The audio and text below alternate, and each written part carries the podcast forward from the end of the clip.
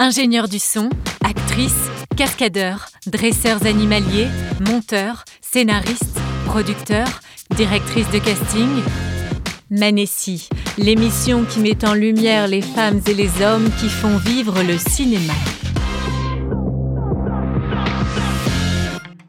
Aujourd'hui, je reçois Ludovic Douillet. Il est directeur de production. Il a à son actif plus de 25 films, notamment Calvaire de Fabrice Duvels, Le talent de mes amis de Alex Lutz, Chamboultou de Eric Lavenne, ainsi que Papicitter de Philippe Guillard. Au cours de cet entretien, il nous racontera son premier souvenir de cinéma, son parcours atypique, mais on essaiera aussi de comprendre avec lui quel est le rôle d'un directeur de production lors de la préparation d'un film. Vous écoutez Manessi, un podcast cinéphile présenté par Laurent Chic. Salut Ludo. Bonjour Chic.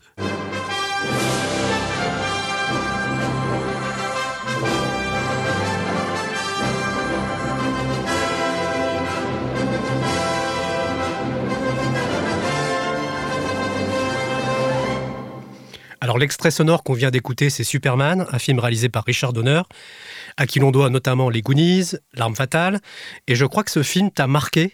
Est-ce que tu peux nous expliquer pourquoi, euh, Ludo? Alors, moi, je suis un garçon qui vient du, nord de la France, je suis né à donc il n'y avait pas pléthore de, de, salles de cinéma.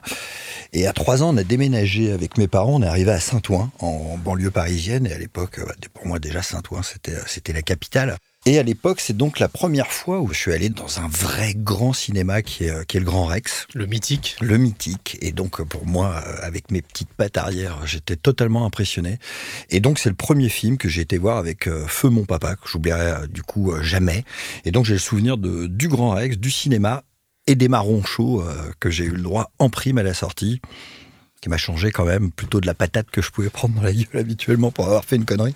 Mais là, c'était vraiment du, du marron chaud euh, gustatif. Je sais pas si tu te souviens à l'époque, au Grand Rex, il y avait aussi la féerie des eaux. Exactement. Mais c'était ça la, totale. Hein. C'était un ensemble de spectacles avant que le film commence. Il y avait tous ces jets d'eau, les jeux de lumière, euh, le film, puis la taille de la salle. Enfin, c'était un endroit, c'était un véritable spectacle. Mais ce qui t'a marqué le plus, c'était le fait d'aller au cinéma avec ton papa au Grand Rex ou le film en lui-même? Alors, c'était d'aller euh, vraiment au cinéma avec mon papa qui était c'était pas des choses on on, vient pas d'un univers où euh, en famille on avait ce type de sortie un peu traditionnelle. Là c'était vraiment du domaine de l'exceptionnel. Donc je me souviens plutôt de mon père les marrons chauds et ensuite Superman on va aborder ton métier de directeur de production, mais on va parler avant de ton parcours. Hmm. Et je te propose d'écouter un témoignage. Il y a mille façons d'être directeur de production. Moi, j'ai bossé avec plein de directeurs de prod différents. Chacun sa méthode et fait ce boulot avec sa personnalité. Globalement, il y a trois profils qui se détachent. Les anciens administrateurs, à fond sur les devis, les cases, les chiffres. Des anciens premiers assistants qui privilégient plutôt la mise en scène, les acteurs, le réal, le plan de travail et les anciens régisseurs, qui privilégient plutôt le confort des techniciens et les bons rapports avec les fournisseurs. Quand j'ai rencontré Ludo, lui n'appartenait à aucune de ces catégories. Au bout de cinq minutes, dans un café à Bastille où je l'ai rencontré, il m'a parlé de son parcours d'avant. Il y avait euh, des sketchs à Canal+, à la grande époque de l'Esprit Canal, de De de Garcia.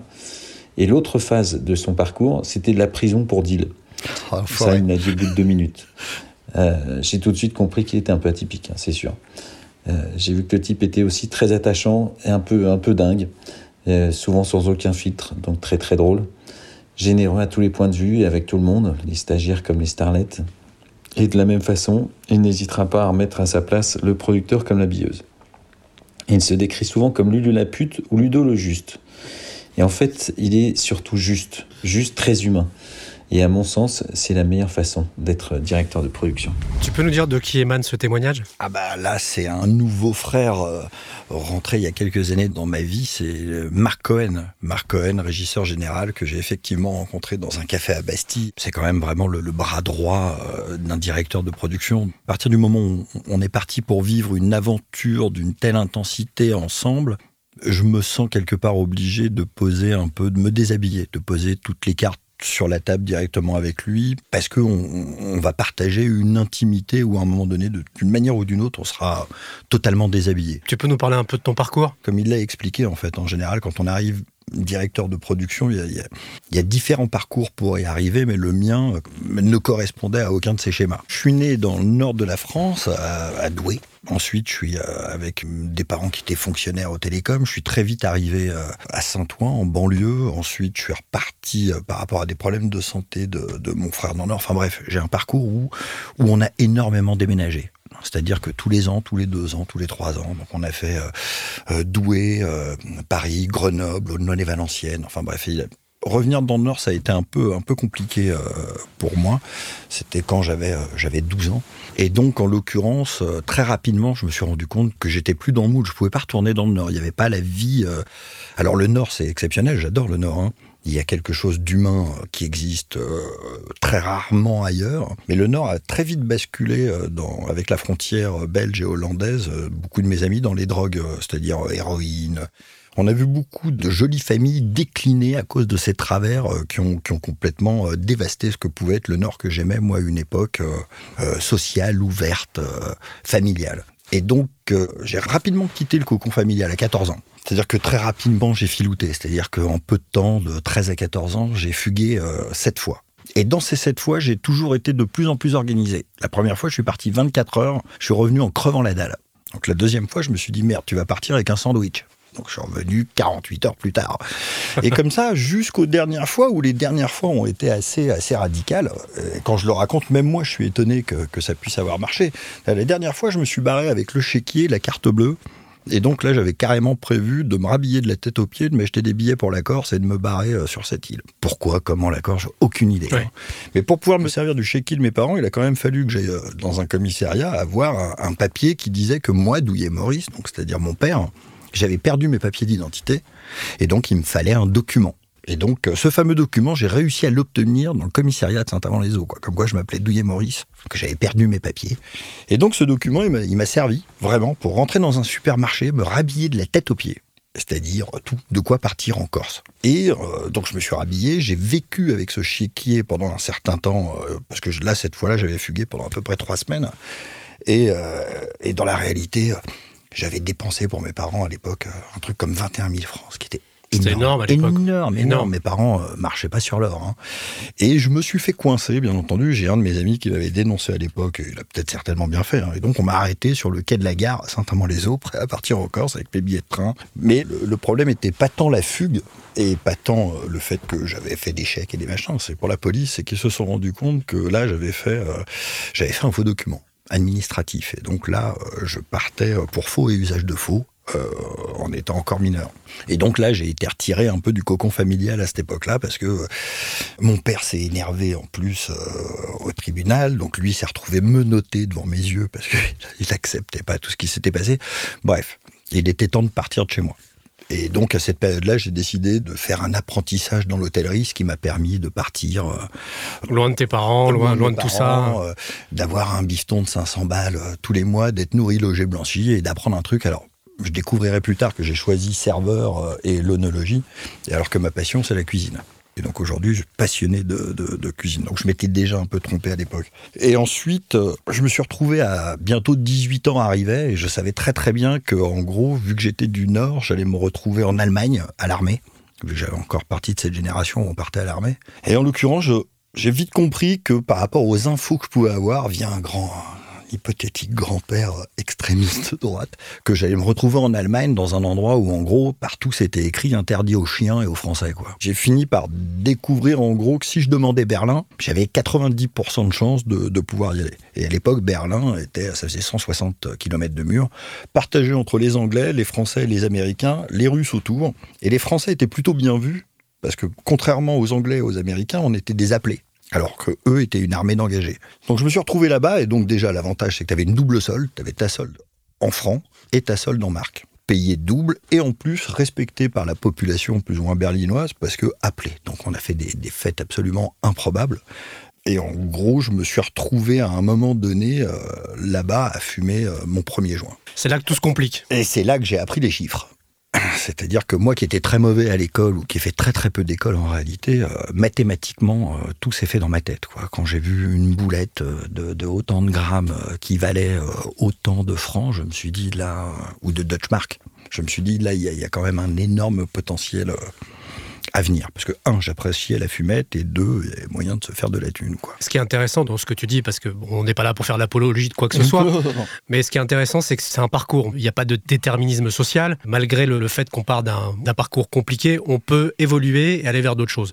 Toi, à quel moment tu te diriges vers ce métier de directeur de production, du coup? Donc, je rentre à la capitale, comme on dit. Et là, en arrivant à la capitale, à l'époque, j'ai un ami qui s'appelle Jeff Esterman, qui travaillait pour Camille Saferis et Alexandre Devoise à Canal+. C'était les débuts de Canal. Ouais. Et puis, euh, lui était assistant accessoiriste. Euh, Je vais le voir, je lui dis, il n'y a pas du boulot. Il me dit, écoute, moi, j'arrive pas à m'occuper des deux. Moi, je préfère Camille Saferis, c'est mon humour. Je pense que toi, tu peux t'entendre avec Devoise. Remplace-moi pendant une semaine euh, sur l'accessoirisation des choses. Ok. À l'époque, Devoise, c'était Mister Pub dans les émissions d'Arthur. Il débutait à Canal+. Et en gros, son credo à lui, c'était euh, la météo. Donc tous les jours, en fait, euh, de la rue euh, présentait la grande famille. Et il y avait un créneau météo. Et dans ce créneau météo, Devoise en profitait pour faire un sketch en fonction de, de l'édito du jour. On va parler des chaussures, on va parler de l'échangisme, on va parler euh, de la coiffure. Et donc, Devoise présentait sa météo, mais toujours sous forme d'un petit sketch. Et donc, moi, à l'époque, il me dit, bah super, t'es avec moi, demain, on fait telle émission, euh, et j'ai besoin d'un truc, j'oublierai jamais, c'était une espèce de docteur Maboul euh, détourné. Fallait qu'il clique sur des trucs. Bon, moi, j'ai deux mains gauches, hein. absolument incapable de planter un clou. Par contre, j'ai une catch absolument improbable et j'ai retourné le tout Paris pour arriver le lendemain à 9h à Canal+, avec son docteur Maboul, tout le. En plus de ça, Devoise était, a toujours été à l'époque quand même un garçon un peu charmeur, euh, qui avait besoin qu'on gère un peu ses plannings et tout ce qui l'entourait. Et il s'avérait que j'étais un monsieur loyal euh, qui fonctionnait parfaitement bien et on est devenu un duo pendant quelques années comme ça. Ensuite, les choses ont avancé. J'ai fini par rencontrer José Garcia, Ouais. qui lui à l'époque était chauffeur de salle. Et, euh, et donc moi tous les jours, je me précipitais pour aller l'écouter, euh, les, les 3, 400, 200 personnes du public qui étaient là, où il les ambiançait. Puis on a fini par devenir très potes. Et puis il s'est avéré qu'on a fini par avoir nos chroniques avec José, nos propres chroniques, euh, qui étaient euh, pour nulle part ailleurs. Au début, euh, c'était chez Gildas et ensuite deux voix qui sont passées à la tête de nulle part ailleurs. Et donc on racontait la vie de l'invité de 0 à 20 ans. Donc c'était des formats de 3 minutes. T'avais déjà une expérience de l'écriture ou pas du tout? Non, non, pas du tout. Moi, quand je suis rentré à Canal, je me suis rendu compte d'un truc déjà très très rapidement. hein. Je me suis dit, putain, merde, il y a des mecs qui sont payés pour raconter des conneries. Quand j'ai touché mes premiers droits d'auteur, où j'avais écrit sur une année en prime time pour Canal+, une somme euh, qui, qui dépassait les 100 000 francs de l'époque. hein. Quand ça m'est arrivé sur le compte, euh, j'ai appelé José Garcia, j'ai appelé Bruno Pinet, mon acolyte euh, réalisateur, et j'aurais dit, ils se sont gourés, ils m'ont tout envoyé, Tu dois rendre l'argent. on va partager. Et ils m'ont rappelé, ils m'ont dit non, non, on a reçu chacun la même chose. Bon, moi, j'y ai pas cru pendant, j'y ai pas touché pendant 6-8 mois. Pour moi, c'était totalement improbable de, de- de se faire payer, un, d'avoir un salaire déjà à la base pour le faire, en, en- sous forme de module, mais que en prime derrière, on vient de te dire, mais t'as fait 35 minutes en prime time, et donc c'est autant par rapport à la pub et machin bidule. Et là, je me suis dit non, c'est trop gros, ça n'existe pas, quoi, c'est pas possible. Et bilan des courses, c'était bel et bien vrai. Et puis Canal+, c'était une période où on avait une participation bénéfice, enfin bref. J'ai découvert un univers euh, qui, qui, en gros, en fait, en étant honnête, euh, pouvait avoir euh, des possibilités financières incroyables dans l'artistique. Donc au début, j'ai cru hein, à l'écriture, j'ai cru à la réalisation. J'ai tendance à dire que quand je fais rentrer quelqu'un entre guillemets dans ce métier, euh, s'il peut se retrouver euh, Reaper à la déco ou euh, auxiliaire de régie, Tu peux dire ce que c'est un Reaper? Alors un Reaper, c'est quelqu'un qui va intervenir en fait suite à un chef déco euh, va dire bah voilà, on va vider cette maison parce que la maison est très très bien, mais en réalité le mobilier correspond pas au personnage, la famille ou l'aventure qu'on est en train de décrire. Donc il va falloir la vider et ensuite la re-remplir euh, avec un certain style. Donc on va dire que des Reapers, c'est des déménageurs euh, plus. D'accord. C'est-à-dire que c'est quand même des gens qui vont quand même avoir une complicité avec, euh, avec euh, le, le chef décorateur. Et donc, je, je- je trouve que ça fait partie, comme la régie aussi, de débuter en... On appelle ça auxiliaire de régie. Aujourd'hui, c'est celui qui démarre en bas de l'échelle de la régie. C'est une bonne manière de rentrer dans un métier et d'être confronté à tous ces autres corps de métier, justement et qui est une possibilité entre guillemets, euh, je dirais, qui demande de percuter, d'être, euh, d'avoir de la rigueur, mais euh, sans non plus savoir quel est son talent de base, mais d'évoluer à travers ce métier Et donc de pouvoir se dire ah mais la coiffure, le menuisier, le peintre, le mec des effets spéciaux, et donc de, de, de, pouvoir dans le temps affiner un peu sa propre personnalité, et se dire bah, soit j'aime la régie et il y a une carrière à faire dedans, mais ou Reaper, euh, continuer euh, comme Reaper, ou alors en même temps d'être confronté à tous les autres postes, de, de pouvoir se dire mais tiens au final euh, quand je serai grand je ferai ça. C'est ça que je veux faire. On reparlera tout à l'heure du chef d'écho parce que c'est, euh, on aura un témoignage, on en parlera tous les deux tout à l'heure. Ah. Je reviens juste sur le, parcours. Euh, donc tu fais, tu passes ces années à Canal+, tu écris des, les sketchs de, de et Garcia, et à un moment, je crois que tu aides... Pas de euh, Garcia, Garcia, José Garcia, pardon. et tu as, à un moment, tu crois que tu donnes un coup de main à un pote sur un court métrage. Alors en gros, ce qui se passe, c'est De Greff à l'époque, qui était un chasseur de talent, et Canal à l'époque, en fait, était fragmenté en chaînes francophones. Et donc la Belgique, le Luxembourg, euh, la Suisse, euh, tout ce qui était francophone avait son créneau euh, culturel, sportif. Ils avaient des infos qui correspondaient pas forcément à ce qui se passait en France ou à Paris. Et donc, il y avait des petits moments, par exemple à Bruxelles, ils allaient parler de la vie culturelle, ils allaient avoir des, petits modules qui disent, tiens, la vie culturelle à Bruxelles, c'est ça, ça, ça.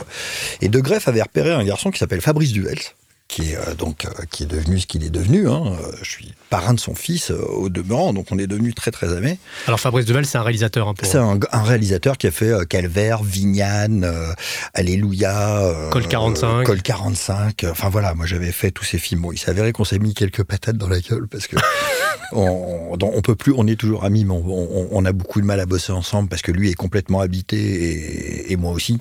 Et donc c'est humainement, on se connaissait trop à la fin. Mais, mais au départ, De Greff l'a ramené à Paris, puis a dit écoutez, il faut faire un truc avec ce gars, quoi. Et donc, on, a, on nous a laissé la possibilité à Canal d'être à un moment donné les nuls, les nouveaux. Alors, on n'a pas eu le talent, mais on a eu les moyens pour faire des petits sketchs. Euh, ce qu'on avait fait, nous, c'est qu'on avait pris euh, deux garçons, deux filles, et que ce soit des enfants, des vieux, des bébés. Notre identité, ils n'étaient pas connus, mais notre identité, c'était que ce soit toujours eux travestis pour raconter euh, des sketchs. Bon, il s'est avéré qu'on s'est lamentablement gaufré et on n'est jamais devenu star de quoi que ce soit. Mais bon, euh, Duvels, lui, en parallèle, avait une, une, chronique, euh, une chronique en Belgique qui était, qui était vachement bien d'ailleurs, qui s'appelait Culturo. Et, Culturo était c'était Fabrice Duvel, dans un petit costard étriqué, crème, avec un petit chapeau mou, une petite moustache. C'est plutôt un, très beau garçon et, un, et un, pas mauvais comédien qui était accompagné de son fidèle assistant qui s'appelle Stevenson. Et Stevenson, c'était une figure emblématique de Belgique, qui, qui, est décédé aujourd'hui, mais, qui avait à mon époque déjà 75 ans qui avait une collection de pingouins. Il avait 3800 pingouins. Il avait une tenue de pingouin. Et il faisait des shows où il avalait des, des harengs et en gros, ils avaient une voiture avec un énorme cas, une vieille bagnole, estampillée Culturo. Et, euh, et là-dessus, en fait, à chaque fois, il y avait Charlie à la radio, il y avait une vieille Sibi dans la bagnole qui faisait Nit, nit, nit, Culturo, Steven Sol. Il y a un nouveau bar philosophique, il y a un nouveau dessinateur de BD, euh, il y a un spectacle de danse, il y a un cirque qui est en ville. Et en fait, sous forme de... On s'était rendu compte d'une chose, surtout Fabrice, c'est qu'en fait, un artiste... Euh, souvent le plus mauvais vendeur pour lui-même. Donc on écrivait une histoire autour euh, du, personnage sous forme d'une enquête. Euh, quand ils allaient dans un cirque, ils se faisaient embaucher euh, sous un faux prétexte, ils se faisaient gauler, puis à la fin ils terminaient homme canon et ils étaient envoyés, mais ça nous permettait de présenter ça. Donc c'est comme ça que j'ai rencontré Duvels. Et Duvels m'a toujours dit, mais écoute, moi être comédien, j'adore les comédiens, mais je m'en fous. Moi, ce que je veux faire, c'est écrire, réaliser. Écrire, réaliser. Et à l'époque, alors moi j'étais plutôt de, j'ai jamais été des films euh, euh, que j'ai fini par apprécier à travers lui, hein, Misérie, Psychose, Délivrance. Il était dans du trash.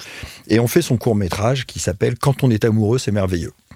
Et donc là, euh, à l'époque, on a Jacques Berroyer quand même euh, qui intervient là-dedans. Euh, on a Jean-Luc Couchard qui est une, c'est lui qui dans un, des taxis fait le psychopathe mental qui est enfermé dans une caisse. Enfin, il a une très très belle carrière. C'est un très très bon comédien belge, un très très vieil ami qui cartonne. Vous regarderez Jean-Luc Couchard, exceptionnel. Comme souvent les acteurs belges qui sont de très bons comédiens qui a un physique atypique et qui, dans ce court métrage, est un apprenti boucher hydrocéphale. Donc déjà, on vient de loin. Euh, et, et, en gros, on se rend compte que c'est une nana qui a un physique disgracieux, qui va inviter un Chippendale euh, euh, pour son anniversaire. Le genre de Chippendale qui va voir que les vieilles, les moches, qui a des boutons sur le cul. Et pour résumer très très vite, elle va finir par le buter et continuer à vivre avec lui comme s'il était toujours vivant. Bref. Vous donne déjà un peu l'univers euh, du Vels. Et ça, ce truc-là, enfin ce, court métrage là, moi je l'ai fait comme euh, ce qui est un cauchemar pour moi parce que. Mais tu étais déjà direct, tu étais directeur de production. C'est là où je me suis fait défoncer. Il a fallu que je fasse un choix par la suite, c'est que j'ai fait premier assistant réel et directeur de production. Et ça, c'est le truc à ne jamais faire parce que d'un côté, tu gères le temps, donc on t'aime pas beaucoup, et de l'autre côté, tu gères le peu d'argent, donc là, on te déteste carrément. Donc, ce qui fait que tu deviens une cible. Mais est-ce que tu as choisi, est-ce que c'est vrai que tu as choisi ton métier de directeur de production en regardant la grille des salaires? Alors, ça a fait un peu partie du truc, pas en Belgique, euh, parce que parce qu'il n'y a pas de grille de salaire en Belgique. C'est venu euh, par la suite. Ce qui s'est passé, c'est que bon, là-dessus, moi, j'étais forcément, euh, j'étais assistant réel, j'avais déjà fait ça. La direction de production, elle était évidente parce que c'est moi qui avais toutes les clés. Moi, je savais même pas qu'on appelait ça directeur de production à la limite. Et ensuite, après, quand est arrivé Calvaire, le film a préparé, la chose qui s'est passée, c'est qu'on s'est dit bon, bah tu vas pas réaliser, tu vas pas écrire, tu vas pas jouer. Parce que moi, on a voulu me faire jouer souvent, mais en réalité, moi, je suis un spontané. Je te fais marrer la première fois. La différence avec un comédien, c'est que moi, je m'améliore pas, quoi. Et donc, euh, du coup, ce qui s'est passé sur le suivant, c'est qu'à un moment donné, euh, sur Calvaire, on avait fini par trouver un million d'eux pour, pour, pour faire ce long métrage. Il restait la possibilité. À un moment donné, on a dit, mais moi, je vais faire quoi? Et on dit, écoute, il y a un job qui est quand même, t'es euh, un tiers à gérer la technique, un tiers la production, un tiers l'artistique. Et là, je me suis dit, tiens, ouais, un peu pivot comme ça, ça me plaît. Et puis c'est vrai qu'ensuite, j'ai fini par me rendre compte euh, sur la grille des salaires que, que tu ça faisais, payait. que tu faisais partie en fait de la formule euh, directeur photo, chef déco, euh, directeur de prod, t'étais dans le haut de la caste. Et là j'ai fait ouais c'est bien ça. Justement, on va essayer de comprendre ensemble ton métier de directeur de production. Alors, je vais te poser une question. Moi, je suis, novice, hein, je ne connais pas vraiment ton métier. Est-ce que tout part d'un scénario? Pour un directeur de production, ça part d'un scénario. C'est-à-dire que, en gros, c'est assez simple. Le producteur, il se retrouve avec un scénario, et puis il se dit, euh, OK, j'ai un truc dans les, miens, dans les mains, combien ça vaut? Combien ça vaut si je le fais avec euh, Pierre, Paul, Jacques, euh, Gisèle, Estelle, Paulette?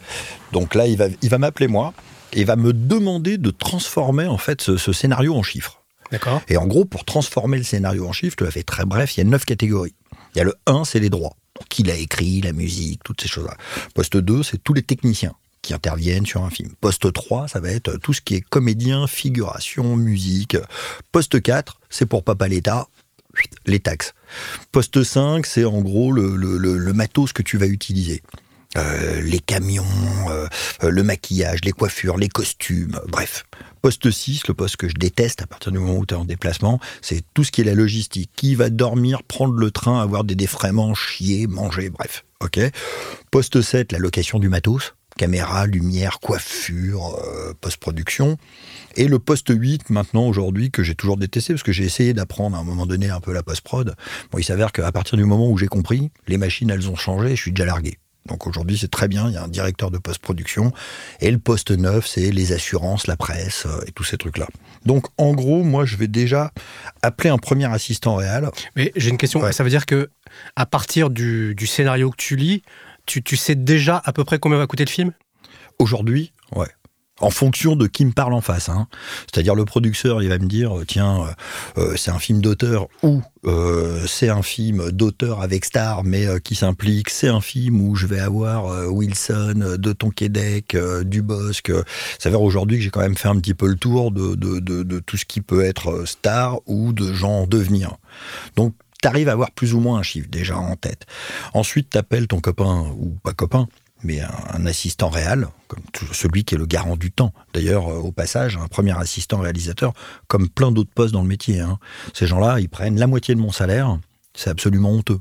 C'est-à-dire que moi, si j'arrive à faire un devis, euh, c'est grâce au fait que ce garçon, il m'est pondu le fait de me dire, tu vas le tourner en 25 jours, ou 35 jours, ou 45 jours, euh, il y aura 15 euh, heures supplémentaires, il y aura 24 nuits. donc ces gens-là, ils me servent une soupe. Ils te facilitent le travail. Et ensuite, derrière, c'est eux qui tiennent la boutique, parce que moi, je me pointe sur un tournage, après, une fois que le tournage est lancé, je me pointe le matin, je dis ok, on démarre bien à l'heure, ok. Je me pointe le midi, je me dis, tiens, merde, comment ça se fait euh, qu'on est en retard de ça et comment on peut rattraper le coup? Et je me pointe le soir pour fermer la boutique, mais celui qui va tenir l'ensemble du staff, hein, je dirais, et qui l'aura anticipé, qui me l'aura vendu au départ, c'est lui. Donc il y a quand même déjà une injustice pour le premier assistant réel, mais c'est le premier qui me permet de me dire, voilà, Il m'a établi une grille qui me dit tous ces comédiens vont bosser 20, 30, 10, 15, 12 jours. Euh, il y aura autant de jours avec des voitures travelling. Et tout ça, moi, je le transforme en chiffres. Donc là, ensuite, je l'amène au producteur et je lui dis voilà, ton film, il vaut ça. Et c'est lui qui donne le feu vert. Alors, ben, alors après, il tortille un peu du cul déjà, parce qu'il dit t'es trop cher, c'est le principe du producteur. Et ensuite, euh, moi, il y a une limite dans laquelle je peux lui dire écoute, on peut réduire euh, si on gagne des jours là-dessus, si on enlève 20 pages. Et, euh, et après, moi, je, je décide en finale. Donc là, c'est la partie euh, en amont, on va dire. Mmh. Et tu arrives sur le tournage et sur le, tu, tu racontais un peu ton, ton rôle sur le tournage. Mais est-ce que tu peux nous détailler un peu? C'est quoi ton rôle, Ludo, sur un tournage? Non, mais en gros, une fois que le mec, il a trouvé le pognon, enfin, le, le, le, le mec ou, ou la nana, ou, enfin bref, cette boîte de production, une fois qu'ils ont trouvé le pognon, ils vont me voir et vont me dire, bah voilà, en gros, ils vont me filer les clés. Alors, bien entendu, ils vont pas me filer. Moi, j'ai fait des films de 800 000 à euh, 18 millions. J'ai bien entendu qu'ils me mettent pas sur un compte 18 bars. Donc, euh, Non, voilà. surtout sur ton compte. Surtout sur le mien. Bah, sinon, il y a longtemps que je te parlerai, mais de loin, au soleil, en te disant, oui, voilà comment on escroque la profession. Non, non, tu reçois par tranche. C'est-à-dire que, mais moi, au départ, ce qui va se passer, je vais donc avec la comptabilité, euh, euh, la personne que j'appellerais mon administrateur de production, c'est un super comptable.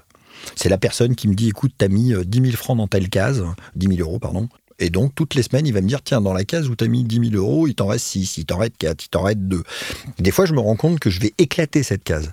Mais par contre, euh, tout n'est que vase communicant. Je sais que parallèlement à ça, Tu peux rééquilibrer. équilibré ailleurs. Ouais. Donc l'idée de la chose, en fait, c'est déjà bon, toujours essayer de ramener la monnaie du pain. Moi, ce qui fait ma particularité, c'est que j'ai jamais dépassé sur un film. Ouais, c'est ça. Tu sais, tu sais que ton tournage coûte euh, 8 millions. Voilà. Tu- tu passes pas au-dessus de ces 8 millions. Voilà, par Oui. la porte ou par la fenêtre, c'est le contrat. Et ensuite, bah, à partir du moment où le producteur il a dit oui, eh ben, je vais commencer par embaucher Marc Cohen, mon ami régisseur général qui va arriver. Je vais ensuite prendre euh, mon assistant euh, à droite, euh, Antonin Silo, qu'on appelle le secrétaire de production. Le réalisateur, lui, il aura choisi son directeur de la photographie. Euh, le directeur de la photographie, il aura choisi son chef électro et son chef machinot. On aura embauché la chef déco. En final, après, tout devient tentaculaire. Je vais me retrouver à la tête de 5, 8 chefs de poste avec lesquels euh, on va avoir une collaboration, on va dire. Et, et de eux, on va se multiplier comme des lapins pour se retrouver entre 50 et 200 à la fin. Mais moi, j'ai des chefs de poste interlocuteurs. Et donc, au fur et à mesure d'une préparation, on augmente. Et donc, la première semaine, euh, on va dire, je suis tout seul. Ensuite, à la fin de la première semaine, j'ai euh, mon, régisseur général qui s'occupe de l'organisation qui arrive. J'ai mon directeur photo euh, qui débarque aussi avec la chef d'éco, où on va aller repérer des endroits et on va voir le niveau d'intervention. Et de là, au fur et à mesure, on avance comme ça, sur tout un temps de préparation. Et ensuite, à la fin, eh ben, il s'avère que euh, il arrive un jour J, où c'est ça la magie, euh, la magie de ce métier. C'est-à-dire que moi, j'arriverai pas à choisir euh, si je préfère un poste plutôt que. Alors, j'aime le bien, je changerai pour rien. Parce que, un, t'es chef, j'adore être chef. C'est inné. On va pas faire, euh, pas raconter de conneries. Euh, j'aime bien gérer les sous. J'ai un truc qu'on m'a toujours cru à l'école, que j'étais la dernière des chèvres, ce qui était pas tort. hein. Moi, quand mon père a essayé de m'expliquer les conversions de décilitres, centimètres cubes, je voyais dans ses yeux qui regardaient en se disant Mon Dieu, j'ai fait un crétin. Ouais, bah, bah, en fait, ça, ça fait partie. Il y a l'apprentissage scolaire et il y a l'apprentissage de la vie, ce qui sont deux choses différentes. Ouais, puis moi je crois que c'est surtout un truc, c'est euh, comme euh, t'es capable de mettre une praline au fond d'un but euh, parce que t'as un pied gauche magnifique, t'as pas fait exprès, t'es né avec quoi. C'est ça, c'est Bon, moi, moi, il s'avère que sur 5 millions d'euros, c'est un peu comme Picsou, je veux dire, il manque 50 000 là. Elle est où? Quelqu'un qui a tapé dans la caisse, quoi. Je- je- J'ai un truc avec les chiffres qui fait que j'ai une particularité aussi à la défense, à la différence peut-être de tous ceux qui ont fait des études ou qui viennent d'un format, c'est que moi, ça m'impressionne pas ce pognon.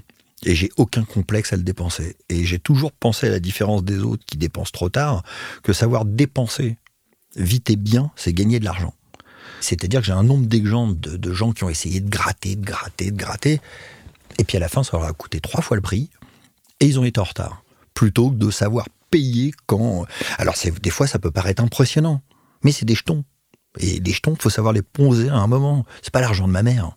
Et il y a un moment donné, même si tu as une responsabilité, faut relativiser ce fric qui il doit partir à un moment donné.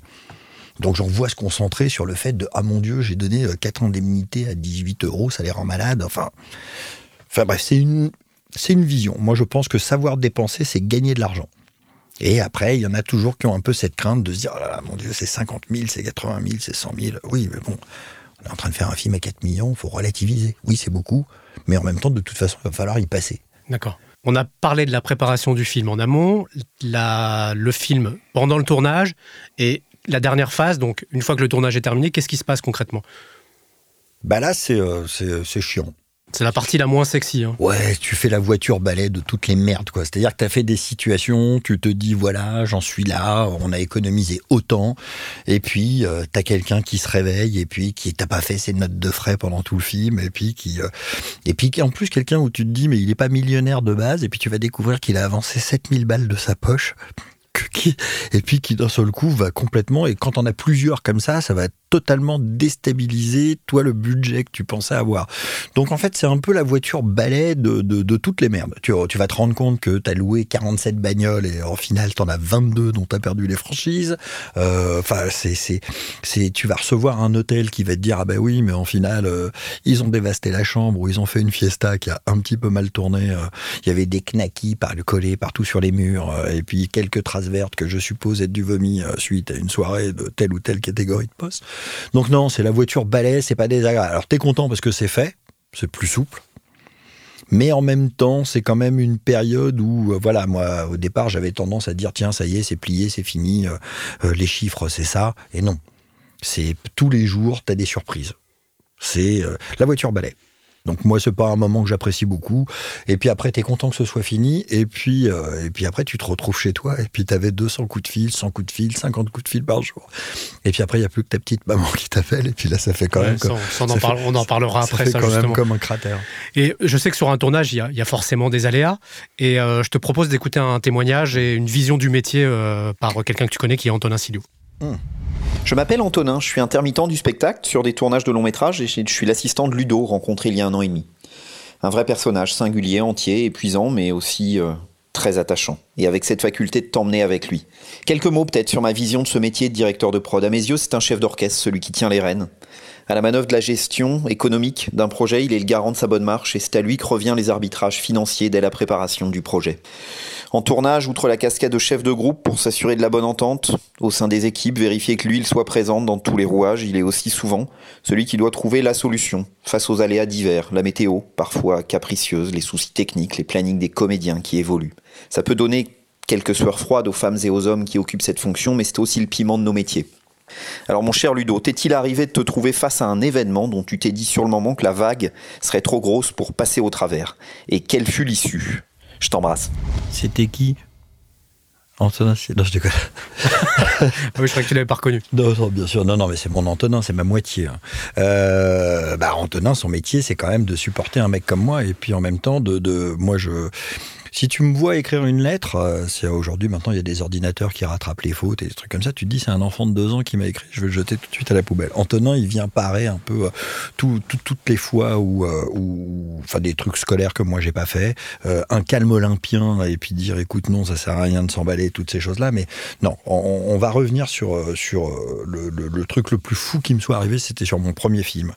C'est-à-dire que quand on a fait Calvaire, mes producteurs, c'était des gens en Belgique qui étaient un peu, un peu tous des fous. Hein. Vincent Tavier, la partie production. Euh, pour vous donner une idée, c'est eux qui ont fait euh, C'est arrivé près de chez vous. Excellent film avec Benoît Poulvord. Avec Benoît Poulvord. Cultissime. Et en l'occurrence, euh, moi, je faisais mon, premier long métrage, donc j'étais plutôt euh, OK pour entendre et accepter tout ce qu'on pouvait me proposer de l'expérience des autres. Sauf que les Belges, euh, alors qui sont pour moi, font partie des techniciens les plus performants, hein, mais bon, avaient une approche. Là, on était dans, du roots. il m'avait dit, écoute, prends mon régisseur général et son équipe, tu vas voir, ils sont super. Je dis, Ok, pas de problème, je, prends ces gens-là. Enfin, quand on connaît l'importance de ces gens-là dans la logistique des choses. De ces postes qui sont très euh, importants. au début, et puis le garçon, on est au moins très très sympathique, mais je le sentais vaciller au fur et à mesure. Et on arrive, euh, bon, je commence à lui demander une situation, donc des comptes, hein, euh, dire voilà, dans les enveloppes, les hôtels, les machins, parce qu'on a quand même fait, on faisait 200 bornes, 150 bornes, tous les soirs on changeait d'hôtel avec lui. Et puis je lui dis, écoute, les chiffres, on est où? Il me dit, voilà, je t'ai ramené ça. Et j'oublierai jamais, il me dit, tu vas voir, il y a une rawette de, de 3000 euros. Une rawette, pour un Belge, c'est une, petite économie. D'accord. Je dis, ok, super, une rawette. Et là, je commence à étudier euh, sa grille, et puis je me rends compte que 2500 euros plus 2500 euros font 2500 euros. là, je me dis, oui. Donc je recalcule le tout. Et là, je me rends compte que j'ai pas du tout une rawette de, de, de 3000 euros, mais un cratère de 25 à 30 000 sur un film à 1 million d'euros. Et puis donc, je, je, discute avec lui. Et puis très vite, je me rends compte en réalité qu'il est très mal que le projet il est trop gros, que c'est en train de le détruire en fait. Le mec est vraiment mal. Et, euh, et, et en l'occurrence, je comprends que le gars va pas pouvoir tenir le cap euh, avec l'équipe qu'il a ce qu'ils avaient fait, c'était des choses où, euh, comme moi, comme, comme on, a fait, on part dans deux camionnettes avec une bande de potes, mais là, on était sur une vraie structure de long métrage et Calvaire, c'était un film, euh, pas beaucoup de sous, mais extrêmement ambitieux euh, dans, dans, plein d'endroits. Et donc, je me rends compte, mais très vite, je, lui fais dire, je lui dis, mais en fait, enfin, moi, j'ai pas forcément envie de te, te, garder à bord parce que je sens que ça va être difficile, mais je pense surtout que toi, c'est courage fuyant, quoi. Et c'est bel et bien le cas. Et en l'occurrence, là, je prends la décision euh, sur mon premier film de dire bon bah écoute, on va se séparer, mais quand on connaît le métier, savoir ce que c'est que de se séparer de son régisseur général adjoint et de son équipe régie le vendredi après euh, huit semaines de prépa pour attaquer un film le lundi en plein hiver, euh, en plein milieu des Ardennes belges, avec un mètre de neige. Ouais, c'est se, tirer, se tirer une balle dans le pied. Voilà, quoi. on était au Luxembourg en plus, qui était quand même vraiment en plus. Et il s'est avéré que là, j'ai eu le droit à un coup de fil à un ami qui s'appelait Régis Vallon, euh, qui est directeur de prod. Et j'ai dit, voilà, moi, je, je, on va tous mourir. Est-ce que tu as des personnages à me présenter? Et là, j'ai reçu euh, euh, Olivier Gage, régisseur général, et Louis Le Chevalier, euh, qui sont arrivés, le, que j'ai eu le soir même, qui sont arrivés le lendemain. On a passé le week-end là-dessus. Et euh, le lundi matin, je me suis rendu compte qu'on tournait dans une forêt euh, qui était avec une pente à 35 degrés, où j'avais 12 camions qui arrivaient. Et de, de mort, je me suis rendu compte que j'étais sauvé. C'est-à-dire que tout de suite, là, j'ai vu des, ce que c'était des professionnels, parce que moi aussi, je découvrais ce métier, c'était mon premier film, qui ont pensé des choses que j'aurais jamais, jamais pensé. Mettre tel camion en premier, deuxième, parce que quand on va devoir repartir, le la, la, la, logistique. La logistique. Et là, je me suis dit, euh, j'ai pris la plus belle décision de ma vie. Si je l'avais pas prise, peut-être que mes films s'arrêtaient là. Et, euh, et ce jour-là, j'ai mis mes couilles sur la table en disant, bah voilà, faut trancher. Je l'ai fait et l'issue a été heureuse. Et du coup, en fait, ces, ces, deux, acolytes, qui sont mes amis toujours aujourd'hui, hein, euh, bah, il y en a un qui est directeur de prod, l'autre qui est en passe de, de devenir producteur, euh, m'ont suivi sur les sept films qui ont suivi derrière. En fait, si tu veux, dans, notre podcast, dans, le, Manessi, on essaye de garder un fil rouge entre invités. Donc là, on a récemment reçu euh, François Burlot, qui est comédien, et il a une question pour toi. Ludovic, bonjour, c'est François Burlot. Tu t'en souviens, on s'est rencontrés la première fois sur le tournage des Francis en Corse, film de Fabrice Begotti. Et je voulais savoir si nos fêtes improvisées dans les paillotes et autres plages secrètes, qui se sont multipliées au fur et à mesure de l'avancée du film, avec le vin qui coulait à flot et la charcuterie délicieuse de l'île de Beauté, n'avait pas explosé le budget initial du film. Toi qui, en bon directeur de production, tiens les cordons de la bourse, maintenant tu peux nous le dire, n'a-t-on pas explosé le budget des Francis avec nos soirées mémorables? Je t'embrasse, j'espère te retrouver bientôt sur un plateau et je te souhaite un bon podcast avec l'ami Laurent Chic. Salut Ludovic dans la, dans la, question de, de François, au-delà de, des fêtes, de, il y a l'aspect humain aussi qui est très important. J'imagine que toi, c'est quelque chose qui te, qui te tient à cœur. Ah ben, bah, c'est-à-dire que je remercie déjà pour sa question qu'il ait, euh, qu'il ait, qu'il ait gardé ce souvenir-là, parce que moi, c'est très important. Mes équipes, c'est-à-dire que j'entendais tout à l'heure, je, moi, je suis capable de me faire un producteur, une, une comédienne star ou, euh, ou, un technicien de la même manière. Ouais, ce que disait Marc tout à l'heure. Voilà, c'est-à-dire que pour moi, tout le monde chie droit de la même manière. Et j'ai une personnalité qui, qui, qui est, qui est, euh, qui est, qui est vraiment, je, je, je vois pas le poste, je vois le problème euh, et la personne qui, qui, qui, a fait le problème. Pour répondre à sa question, en fait, non, il n'y a pas d'explosion de budget là-dedans, dans le sens où, euh, où ça fait partie ça fait partie du, du, game d'entretenir de, de, une équipe. Et, euh, et, et, et, moi, je sais que, que par exemple, j'ai fait un film avec Fred Shaw et c'est lui qui m'a fait la, la, remarque la dernière fois. Je suis pas la mère Teresa Manouche euh, du, du, cinéma, hein. mais euh, il, m'a surpris une fois quand on tournait Made in China.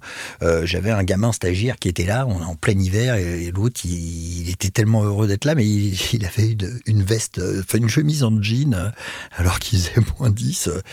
Et puis, naturellement, j'ai chopé, je lui ai dit, mais j'y suis fou là, Pinocchio, avec ta veste en jeans. Enfin, c'est que ce bordel? Il me dit, ah ouais, non, mais j'ai pas. Ben, j'ai dit, écoute, tiens, tu vas par là, là, qu'on est dans le quartier chinois, tu vas bien le trouver, va t'acheter un manteau, bouge de là, je veux te revoir avec une doudoune. Et puis Fred m'en a reparlé. Bon voilà, ça, ça fait partie des choses naturelles qui, à un moment donné, on, est dans un métier quand même. On est, on est, on est des forains contemporains. On est, là, on est là pour, pour, pour, on amène la fête avec nous quelque part. C'est moi, moi, je viens d'une famille de forains. Donc on allait avec trois chiens pour. Alors attention, c'était pas d'air, nous. Hein. On avait trois chiens pourraves et une tombola à la con. Hein. Mais euh, on arrive en ville, on va prendre des gens, on va faire tourner les boutiques, on va en prendre les gens du, village pour en faire des figurants. Enfin, il y a quelque chose d'extrêmement festif et puis euh, et puis assez chanceux parce que même le dernier des grouillots chez nous, euh, même quand il commence, il a quand même un salaire qui est, qui est par rapport au commun des mortels, hein, qui est, qui est plus que correct. Donc, euh, non, les, pour moi, la fête est une condition. Alors, le problème que j'ai avec les fêtes, c'est que, c'est que j'ai plus 20 ans, donc maintenant, je, c'est plus moi qui ferme la boutique. Ou, ouais, toi, tu, les inities, mais tu fermes pas la boutique. Je les ferme toujours. Le problème, c'est la gueule que j'ai le lendemain, c'est-à-dire qu'on me voit pas. C'est-à-dire, le lendemain, il est où, le directeur de prod? Il est parti régler un truc euh, à Paris parce que ça manque. Enfin, voilà, il y a un énorme pipeau qui sort parce que j'ai la tête dans la cuvette. Mais c'est, hyper important. Hyper ouais, C'est, hyper important parce que ça soude, ça soude tes équipes. Ça te permet aussi de faire des, belles rencontres. Et à ce sujet, on a un autre témoignage qui va te plaire, je pense. Je m'appelle Samuel Tesser, je suis chef décorateur. J'ai rencontré Ludovic Douillet pour la préparation du long métrage de Philippe Lachaud, Super-héros malgré lui.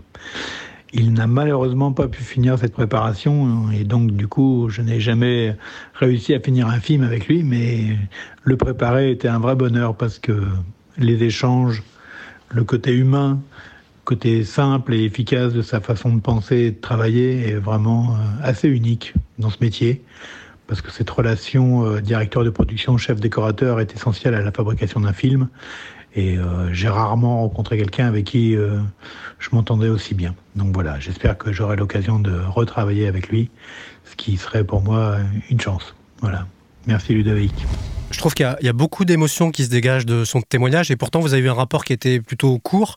Ah oui, oui, mais bon, moi en même temps c'est toujours pareil, c'est-à-dire que ce métier, c'est une caverne d'Alibaba, quoi. C'est-à-dire que, de rencontrer des gens comme Samuel Tesser, avec le parcours qu'ils ont, et, puis de, de, parler euh, d'un pied d'égalité, comme ça, tout, simplement. Euh, moi, je suis, totalement impressionné. Hein.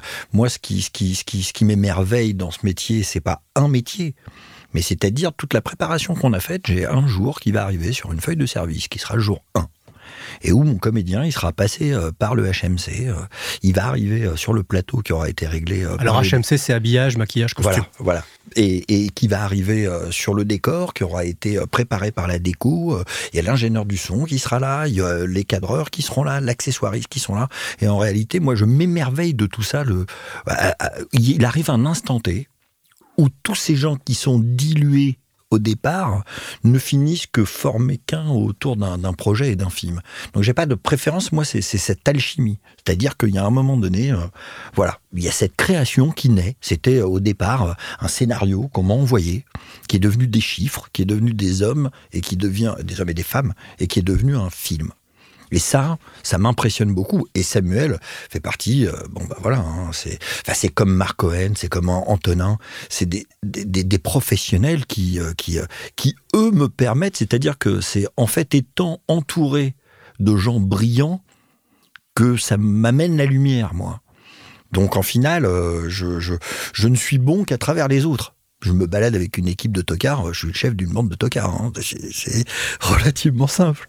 Donc euh, voilà. Non. Et puis Sam, c'est vrai que ça a été court et ça a été ça a été intense parce que il avait quand même un million d'euros de budget euh, et qu'à un moment donné tout le monde regardait ce million parce qu'il fallait faire des économies en disant euh, oui mais c'est trop un million mais en même temps c'est trop et par rapport à la proportionnalité du film c'était pas trop et, et voir ça pouvait être trop peu. Et donc on a essayé ensemble malgré euh, moi le fait que j'avais des producteurs qui à juste titre devaient trouver de l'argent. Et moi d'essayer de convaincre que c'est peut-être pas chez lui qu'il faut aller le chercher et donc je pense que là-dessus, on a un rapport qui est intelligent. Alors après, euh, il y a, euh, il faut pas se raconter d'histoire. Hein. Il y a des gens qui travaillent pas comme moi et ça marche très bien. Hein. Ils rentrent là-dedans, ils taillent. Chacun sa personnalité, chacun amène son, sa manière de travailler. On se, fait pas, se fait pas de potes et on n'en a rien à branler. Bon, perso, moi comme ça, ça m'intéresse pas. Honnêtement, j'ai besoin d'être aimé. C'est con, mais euh, j'ai besoin de cet amour aussi. Alors il y a une notion aussi qui est très importante dans, dans, dans Manessi, c'est la transmission, le partage, et justement on a Enzo qui veut te poser une question.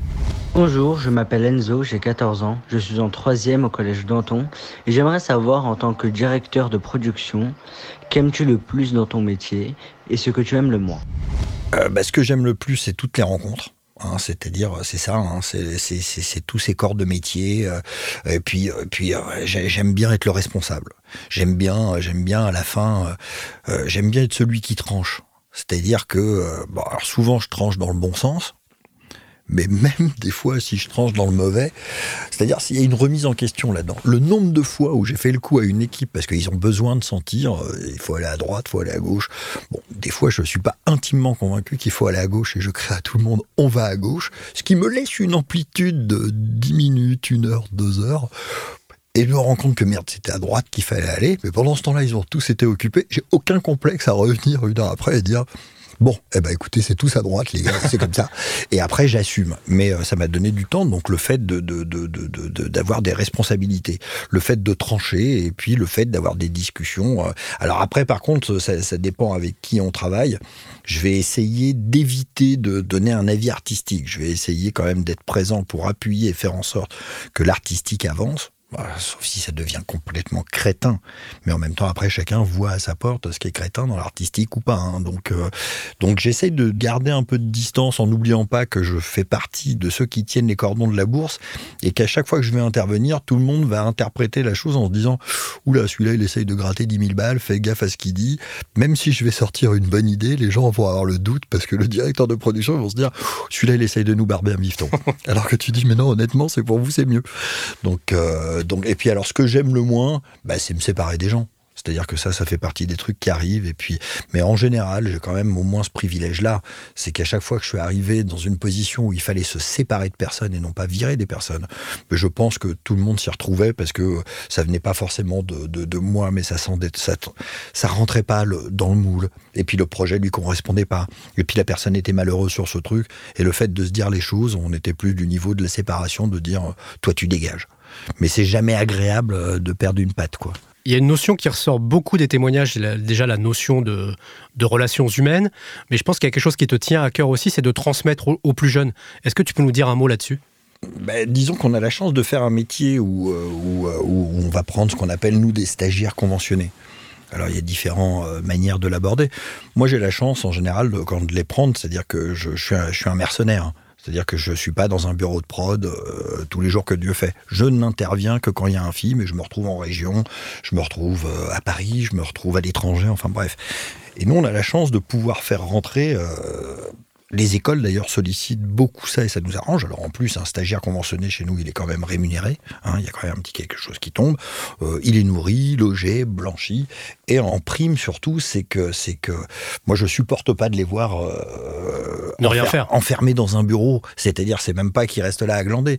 C'est que c'est que je, je, je suis heureux de les voir papillonner sur un plateau et puis de découvrir en finale qu'il faisait peut-être une formation euh, du son, mais qu'en finale il s'est rendu compte que à la machinerie, euh, bah, il s'est rendu compte que les machinaux, euh, c'est pas des gars qui poussent bêtement un truc sur un travelling, mais que ils inventent en permanence des choses, ou pareil avec des chefs électro.